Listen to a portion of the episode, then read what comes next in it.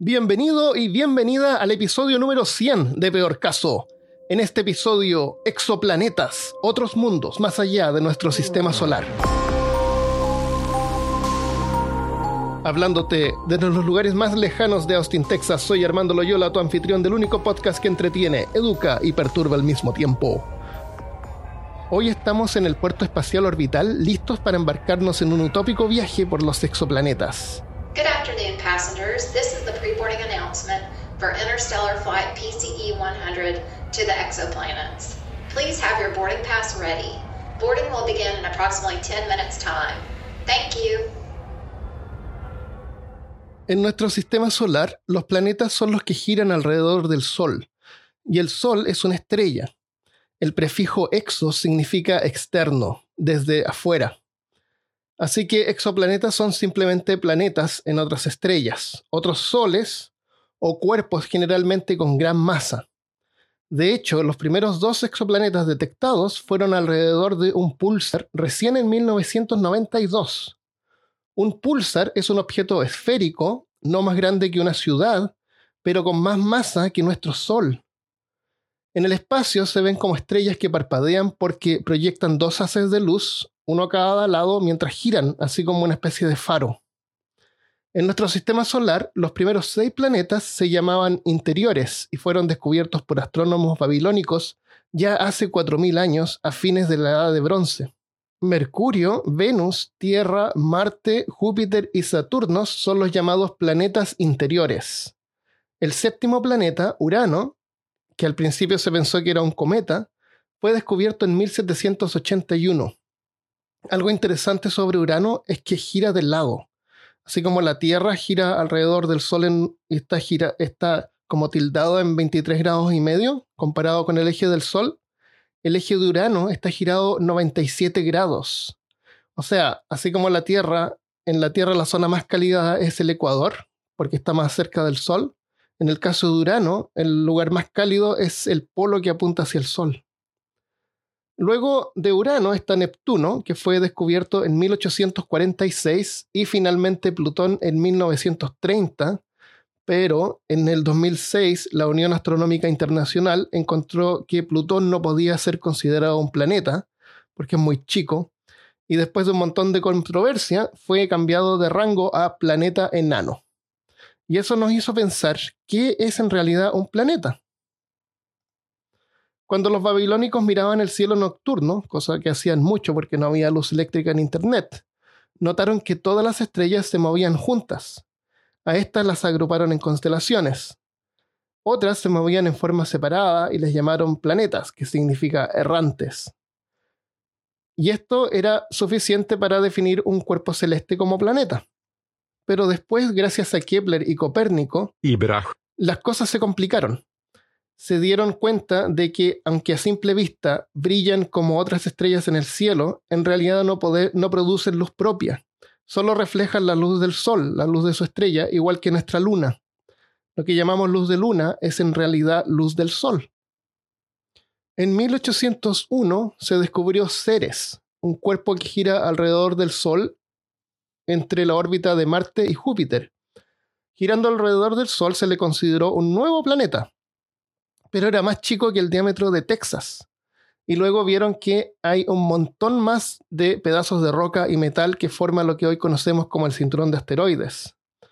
Así que a medida que más cuerpos se descubrían, era necesario una clasificación más detallada. Hoy en día Ceres es clasificado como asteroide slash planeta enano, para que no se enojen. Hoy día se reconocen tres planetas enanos adicionales, Eris, Haumea y Makemake, el último nombrado por una deidad Rapanui. Eris es el planeta enano más lejano y se demora 561 años terrestres en dar una vuelta al Sol. Plutón se demora 247 años terrestres en dar una vuelta al Sol. O sea, no alcanzamos a vivir una vida y Plutón dar una vuelta completa al Sol. Lo que, es un año plutoniano la o sea, si viviéramos en Plutón, sería así como, ¿qué edad tienes tú? Ah, yo tengo eh, seis meses de edad y soy un anciano. Bueno, la definición para que un objeto sea clasificado como planeta son, son básicamente tres. Primero, debe estar en órbita alrededor de una estrella, alrededor de un sol o un cuerpo con harta masa. Debe tener suficiente masa para que alcance un equilibrio hidrostático, o en otras palabras, tener tanta masa que su propia gravedad supere la rigidez del material de que está hecho y logre formar una esfera, o sea, que sea esférico y debe haber despejado el espacio alrededor de su órbita. Would all passengers traveling to exoplanets on flight PCE 100 please have your boarding passes ready for boarding at gate 37? Flight PCE 100 now boarding at gate 37.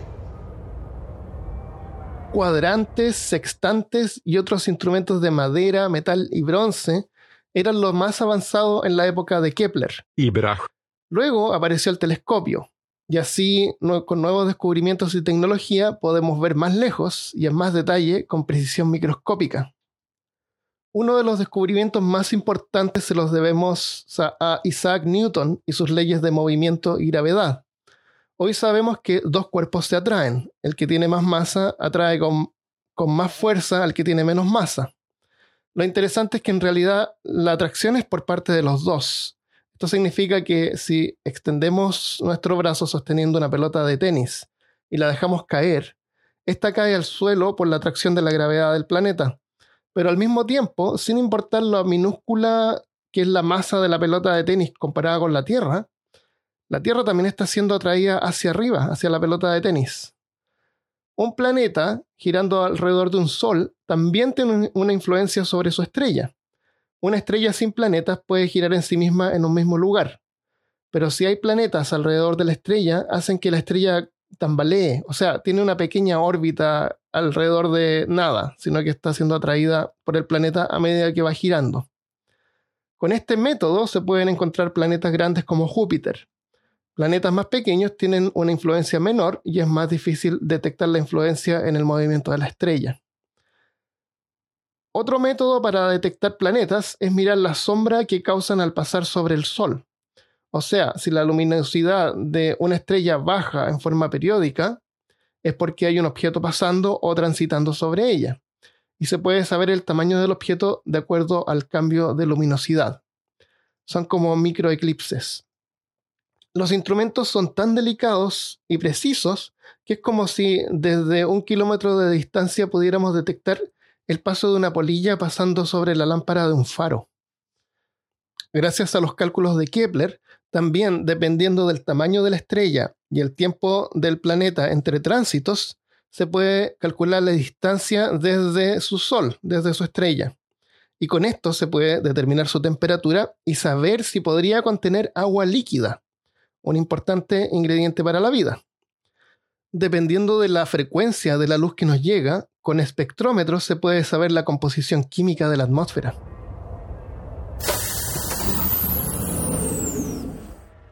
Ladies and gentlemen, welcome on board Interstellar Flight PCE 100 with service from Sol 1D to exoplanets.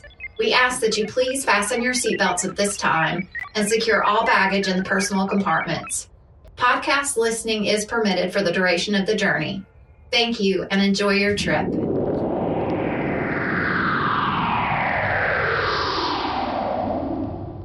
En 1992 se detectaron los primeros exoplanetas.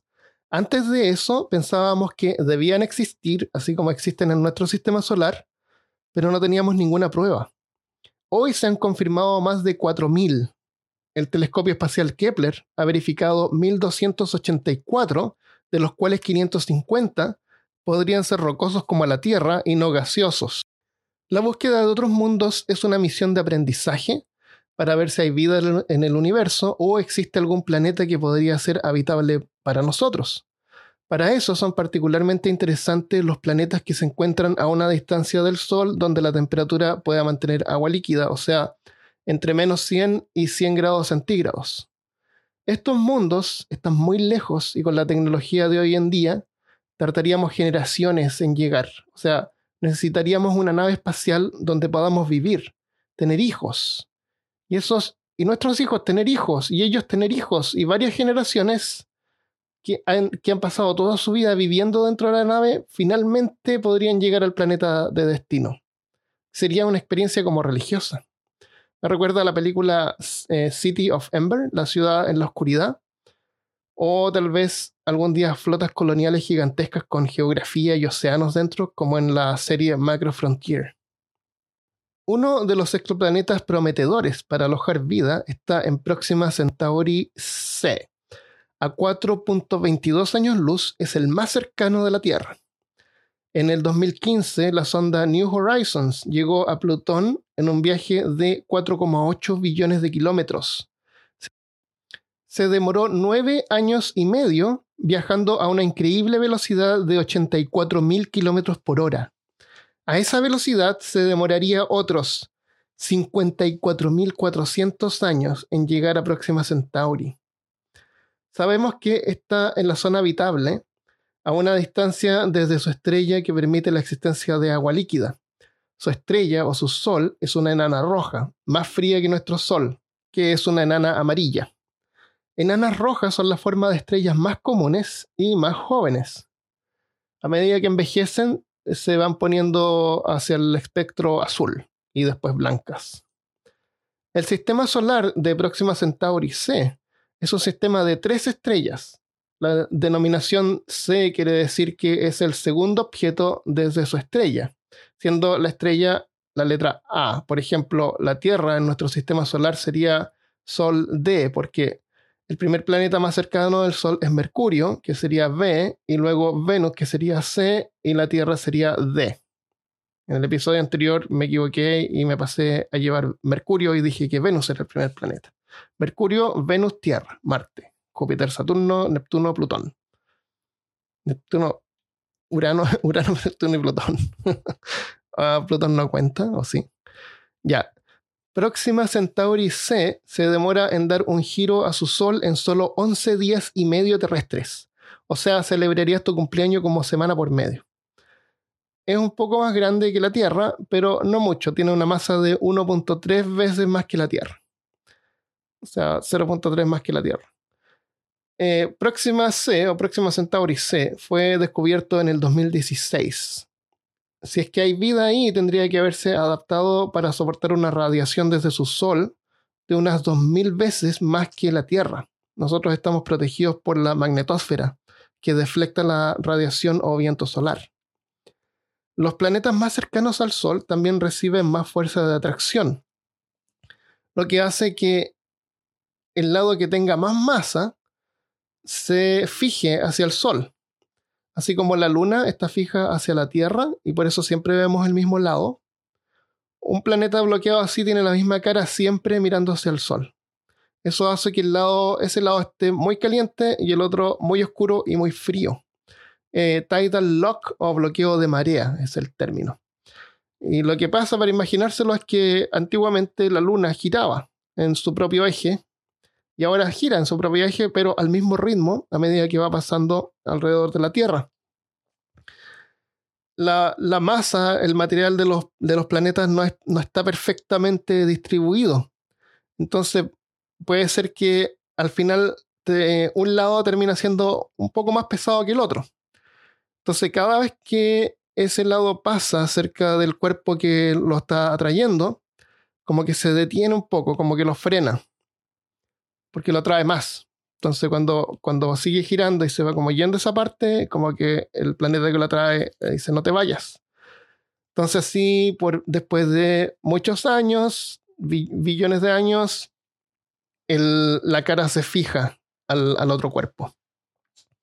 Y eso pasa eh, cuando la atracción es mayor. Por eso es que planetas más cercanos al Sol, a su Sol, tienden a estar eh, fijos así. Mercurio está fijo de esa manera tiene una cara siempre apunta al sol. En ese lado, la temperatura de Mercurio tiene 425 grados Celsius, mientras que el otro lado tiene una temperatura de menos 195 grados. El área habitable en ese caso podría ser un anillo alrededor del planeta, un anillo que no, no gira así como en el Ecuador acá, sino que un anillo que gira hacia el norte y el sur del planeta. Entre el frente y el lado lejano. Lado lejano es como lo que se le llama el, eh, lado oscuro, pero en realidad no se llama lado oscuro, sino que el lado lejano. Em, porque no, la luna siempre se escucha como que el lado oscuro de la luna. Pero ese lado no es oscuro, nosotros no lo vemos, es el lado lejano. Porque la luna, a medida que va girando alrededor del sol, el sol también le da alumbra la parte de atrás de la luna. Así que en el caso de la luna no es el lado oscuro de la luna. En el caso de Mercurio, eh, podría decirse que sí el lado oscuro de Mercurio, pero se le llama lado lejano. Entonces, eh, otra cosa que puede ayudar o aliviar esto, esta diferencia es la existencia de una atmósfera. Porque una atmósfera puede llevar vientos, vientos que calientan el lado lejano, y los vientos que vienen del lado lejano enfriar la parte caliente y extender un poco la zona que podría llegar a ser habitable. O sea, un planeta que, está que tiene bloqueo de madera podría tener una temperatura estable en alguna parte de su superficie. Veamos otros planetas interesantes, y esta va a ser una lista. Kepler 22b, llamado también Nueva Tierra o apodado Nueva Tierra. Es el 22avo exoplaneta descubierto por el telescopio espacial Kepler que fue lanzado en el 2009. O sea, la denominación técnica del nombre del planeta sería el nombre del telescopio que lo descubrió, o el científico, supongo. Después el número, que sería el, número en el catálogo, es como números de catálogo. Y B sería, ahora sabemos que es el primer planeta del sistema. Uno de los hallazgos más prometedores es el Kepler 22b, a 600 años luz de la Tierra, es súper lejano. Eh, acuérdense que eh, Próxima estaba a 4,3 y con el doble del tamaño de la Tierra, Kepler 22b podría tener temperaturas de unos 22 grados Celsius, lo cual es súper agradable. Este planeta se considera una super Tierra y está dentro de la zona habitable de su estrella. Su estrella brilla con un 25% menos que nuestro Sol se estima que el planeta podría tener un núcleo rocoso y estar cubierto por un océano, como Neptuno. Kepler 16b, eh, apodado Tatooine, porque es un planeta que gira alrededor de dos estrellas, como a Tatooine en la Guerra de las Galaxias, donde Luke Skywalker desde su casa veía dos soles en el cielo. Lamentablemente este planeta a 200 años luz desde la Tierra es frío, gaseoso y probablemente no pueda albergar vida. Pero de todos modos su descubrimiento confirmó la existencia de planetas circubinarios. O sea, son dos estrellas que giran alrededor de, de ellas, mientras planetas o este planeta gira alrededor de esas dos estrellas al mismo tiempo. HD 209458b, apodado Osiris, a 150 años luz de la Tierra, en la constelación de Pegaso, es el único que se ha logrado detectar presencia de oxígeno y carbono en su atmósfera. Nombrado por el dios egipcio Osiris, que según el mito su cuerpo fue cortado en pedazos por Set y esparcido por todo Egipto, el planeta Osiris gira muy cerca de su estrella y hace que se esté quemando y se esté evaporando rápidamente. Eso hace que sea clasificado como un nuevo tipo de planeta llamado Ctonianos, palabra que proviene de las deidades griegas del inframundo y que H.P. Lovecraft también usó para sus monstruos espaciales. En griego se les llamaba Teoi, Ktonoi, Ia Ia Tenoi Ktonoi, Lovecraft PSR V162026b, apodado Matusalén. Es uno de los planetas más antiguos, es el planeta más antiguo detectado en el universo hasta ahora. Matusalén tiene dos veces y media la masa de Júpiter. Ah, Matusalén, si es que escucharon el episodio de, eh, de los árboles, la vida secreta de los árboles, van a saber que uno de los árboles más antiguos es Matusalén. El Matusalén, el planeta, es también circumbinario, orbita dos estrellas. El universo tiene 13.8 billones de años desde el Big Bang. El planeta Matusalén es tan antiguo que fue creado solo un billón de años después del Big Bang y gira alrededor de dos estrellas que ya están al final de su vida. Una es un pulsar y la otra, la otra es una enana blanca. Matusalén ha existido por 12.7 billones de años. La Tierra ha existido por 4,5 billones de años. TRES2b, apodado carbón negro. Tiene un porte parecido a Júpiter. Es el planeta más oscuro que se ha podido detectar y no se sabe por qué es tan oscuro. Se han detectado tenues tonos de rojo, pero refleja menos luz que la pintura acrílica negra. TRES-2b también es cutoniano, está, se está quemando mientras orbita su estrella a solo 5 millones de kilómetros. Eh, la distancia de su Sol son 5 millones de kilómetros. La Tierra está a 150 millones de kilómetros. Por suerte. El carbón negro está a 750 años luz de distancia en la constelación de Draco. Otro Kepler, 452b, apodado primo de la Tierra, a unos 500 años luz de distancia, solo un 10% más grande que la Tierra. Orbita una estrella enana roja con una órbita de 130 días. O sea, podríamos celebrar dos cumpleaños al, al año, dos cumpleaños terrestres está dentro de la zona habitable. Esto me hace pensar una cosa. Imagínate que en el futuro lejano va una flota de colonizadores que están preparados para vivir sobre una nave por generaciones. Van a tener que tener unos relojes precisos en tiempo terrestre como para contar el tiempo pero ese tiempo para ellos va a ser solamente eh, inventado porque no tiene ninguna relación con el lugar donde viven. Porque para ellos va a ser eh, oscuridad o si pasan cerca de un sol a lo mejor va a haber un poco de luz, pero no hay ninguna especie como de ciclo como en la Tierra que gira alrededor de sí misma y nos da un día y gira alrededor del sol una vez al año. Ellos van a tener que llevar relojes que sabemos va a ser complicado porque con la distancia de la Tierra el tiempo cambia. Va a tener que ser como una especie de tiempo artificial y decidir ellos cuántos años tienen en función de esos relojes. Y si esos relojes se pierden, ¿cómo esas generaciones, esas, esa como civilización eh, viajante va a decidir el tiempo, saber qué edad tienen? Va a ser bien raro. A lo mejor eh, van a tener que tomarse pruebas de carbono 14, o a lo mejor hay algo en el ADN que puede ir variando. Algo diferente va a tener que descubrirse. Bueno, Kepler 452b está dentro de la zona habitable y tiene un porte que podría ser propicio para sostener vida.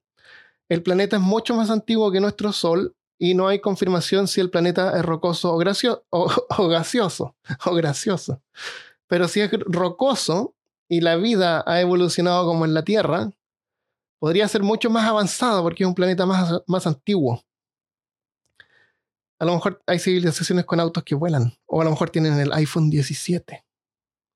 Trappist 1F, apodado Siete Maravillas, porque en Trappist hay siete planetas que están en la zona habitable.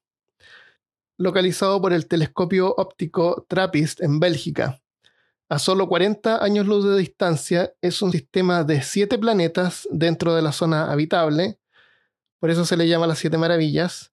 Este sistema tiene la mayor cantidad de planetas dentro de la zona habitable que ha sido descubierta hasta ahora. Existe la posibilidad de que los siete planetas puedan tener agua líquida.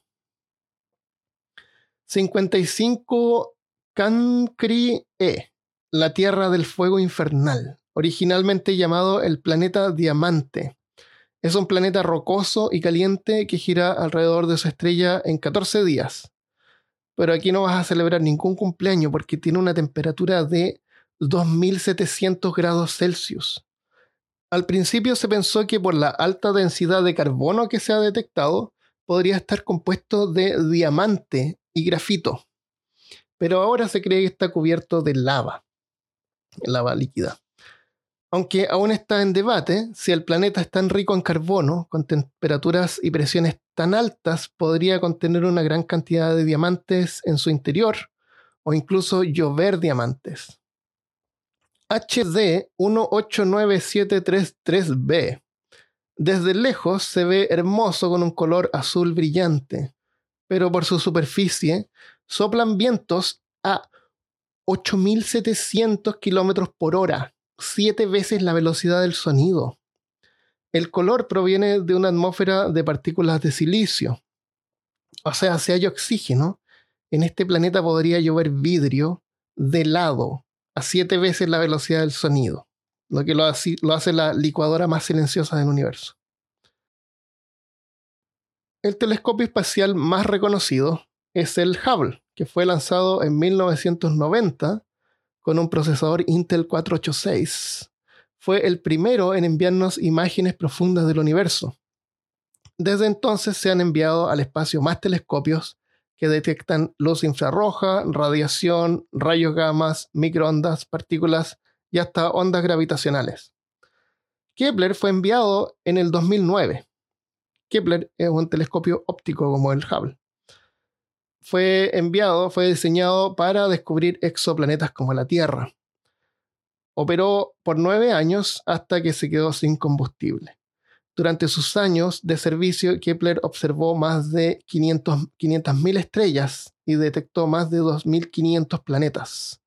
Y eso, Kepler está mirando solamente hacia un sector muy pequeño de la, de la galaxia. Deberíamos tener eh, o sea, si tuviéramos telescopios mirando hacia en todas direcciones, descubriríamos, descubriríamos muchos más mundos. Eh, su sucesor, y también del Hubble, va a ser el telescopio James Webb, que está en construcción en este momento y se estima que sea lanzado el próximo año en el 2021. Va a detectar luz tan lejana que ha sido estirada por el espacio-tiempo esto hace que su frecuencia sea alterada y por eso el telescopio detecta luz infrarroja y estará a una distancia mayor desde la Tierra que el Hubble. El, Hubble fue reparado un par de veces. Eh, iban en el, en el Space, en el Shuttle, esto es como el eh, transbordadores espaciales, y lo arreglaban pero el, eh, James Webb va a estar tan lejos para evitar eh, la, contaminación de la luz desde la Tierra y la Luna, va a estar en una órbita que es cuatro veces la distancia de la Luna y la Tierra. O sea, hasta la Tierra viene la Luna, después, eh, después de tres espacios más iguales. Hay que considerar que el espacio entre la Tierra y la Luna, en ese espacio cabrían todos los planetas del sistema solar en línea.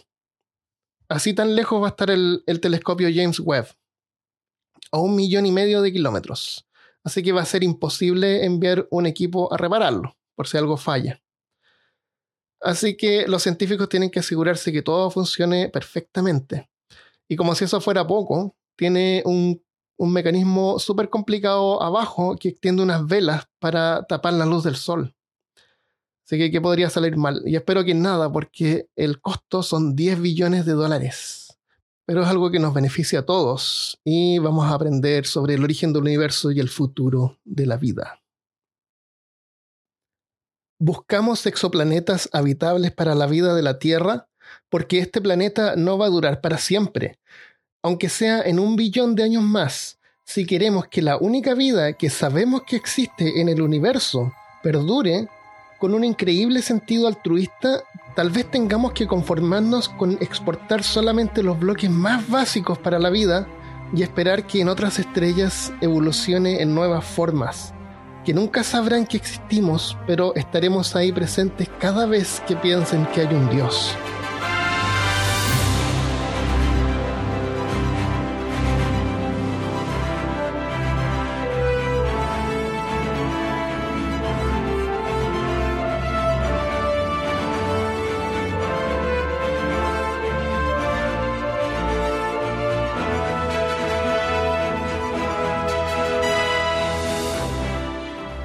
Bueno, y estamos de vuelta en la Tierra. Espero que te haya gustado el episodio. Eh, si no entendiste la última parte, se refería a panspermia, que tal vez lo vamos a visitar en algún otro episodio. Con esto le damos un cierre a la trilogía de astronomía. Hablamos de exobiología, eh, Johannes Kepler y ahora exoplanetas. Así que espero que te haya gustado. Y... Ah, están llamando.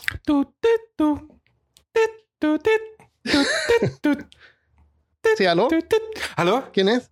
Armando, ¿Christopher? finalmente, te estoy llamando hace horas. Oh, no había conexión. Estuve dando un paseo. Estaba sin internet.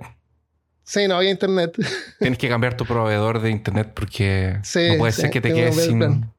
Sí, no, lo que pasa es que en realidad lo desconecté porque sale muy caro. Ah, ya, ya estás ¿Dónde con roaming. Sí, estaba muy lejos. Sí. Eh, llegaste justo para que leamos algunos saludos. Ah, excelente. Y después nos podemos quedar en el Afterpod comentando algunas películas o algunas cosas que, que nos interesan. Me parece. Esta semana le damos la bienvenida a un nuevo Patreon. Es tan bacán que no tiene apellido, su nombre es Patricio simplemente. Ujú. Gracias, Patricio. Que antes antiguamente no tenía apellido, era tu nombre nomás. Que no, no Oh, oh. necesitaba apellido. claro. Eh, y nos mandó un mensaje. Dice: Hola Armando y Christopher. También a los demás panelistas que aparecen con ustedes recurrentemente. Es un gusto para mí suscribirme a su Patreon. Llevo escuchando su contenido desde que lanzaron los capítulos de Rasputin. De eso ya han pasado casi dos años. Caramba. Y me gustaría darle las gracias por la buena onda y el tiempo que dedican, dedican para producir el podcast. Me han acompañado durante horas en largas jornadas de trabajo y poco a poco me he ido introduciendo en los horrores cómicos del gran maestro H.P. Lovecraft, Muy bien. Que nos dejó su gran legado, convirtiéndose rápidamente en uno de mis autores favoritos. Por cierto, no sé si conocen un podcast llamado Noviembre Nocturno. ¿Lo conoces? Sí, lo conozco y soy muy fanático. Me encanta, me encantan la- las narraciones de, de Noviembre Nocturno. el cual sube audio relatos de terror. Tiene una gran cantidad de Lovecraft, Robert E. Howard y entre otros. Los pueden pillar en iVoox. Y también me han ayudado a poder tener una mejor relación con mi padre, ya que los escuchamos juntos cuando tenemos la ocasión. En fin, sigan con el excelente trabajo que hacen, entregando información interesante, oculta y perturbadora a la vez. Que los tentáculos, que los tentaculosos tentáculos de Tulu corrompan la que corrompan la mente de sus oyentes. Fuerte abrazo, Patricio del Canto. Ah, ahí está su nombre. Es que en el en Patreon puso solamente Patricio. Muchas saludos, gracias, Patricio. Patricio, y saludos a tu padre también. Qué bueno Sí, que también. sea algo que los una y, y que puedan escuchar juntos. Que puedan hacer juntos, ¿verdad? Un buen panorama. Sí, y gracias por el apoyo también. Eh, si tú que estás escuchando también quieres apoyar Peor Caso, puedes ir a patreon.com slash peor caso. Criticología nos colocó en Twitter em, lo siguiente. Muy interesante.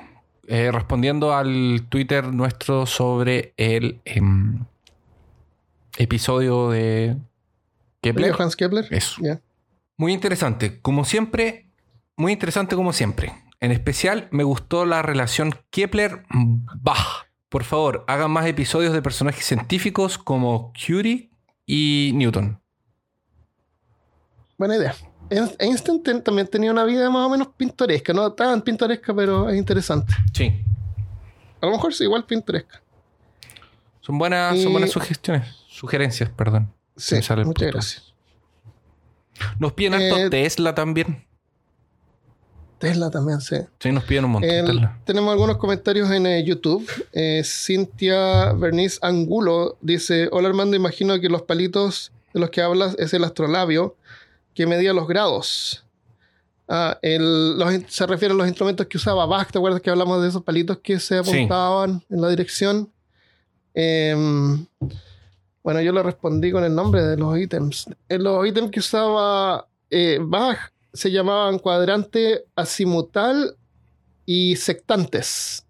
El astrolabio es un hermoso instrumento de mano, es como un instrumento portátil que usaban los, me imagino, los árabes para localizar la dirección de la Meca, para rezar. Entonces con eso podían ver la dirección de las estrellas y saber en qué dirección estaba Meca. Porque para ellos es muy importante saber en todo el tiempo en qué dirección está la Meca. Ah. Sí, sí, sí. sí. Eh, y encontré una página también con un montón de, de lista de, de artefactos que usaba. Era- eran bien complejos para, para esa época. Pero nada como el revolucionario telescopio. Así que Oh. gracias, Cintia. Muchas gracias. Aquí en, en, en Instagram colocaron uno, Nuriaf Sans dice daneses, no dinamarqueses. Debe ser porque yo dije dinamarqués, tal vez. Y son daneses. yo, no sé. No sé. Ya, gracias por la aclaración. Gracias por la aclaración. Eso fue en Instagram. Eh, tenemos otro en YouTube. Dice: mm, Saludos desde eh, Los Ángeles, California. Me entretengo mucho con sus podcasts. Como mi trabajo es manual, los escucho todo el día. En vez de eh, orejal, que necesitamos Claro. oído. O, o- o cuando tienes que escribir, Auditivo. tampoco se puede escuchar Ah, y claro, escribir sí. una cosa. Gracias por distraerme y hacer mi, que mi día sea entretenido y pase más rápido. Si algún día deciden visitar Los Ángeles, con gusto los invito a una cerveza. Oh, excelente. Muchas gracias, Davo. Y muchas gracias a todos los que nos envían mensajes. Envíanos más mensajes, nos gustan los mensajes. Sí. Eh, a mí me pueden ubicar en eh, Aloyola37 en, eh, en Twitter si quieren hablar en forma más personal. Y a Christopher en Twitofer. Twittofer. Si me, si me buscan por. Twitofer, me encuentran. Así que muchas gracias. Y estamos publicando esto un día después del Día Internacional de la Mujer. Así es. Así que feliz día a todas las mujeres y a todos los que se identifican como mujer también. También. Sí, un abrazo. Nos vemos la próxima semana, pero si eres Patreon, quédate porque vamos a tener un afterpod donde vamos a comentar algunas películas o cosas interesantes. Excelente. Para nosotros, no necesariamente para el resto. Así Vale que un abrazo, nos vemos. Un abrazo, gracias.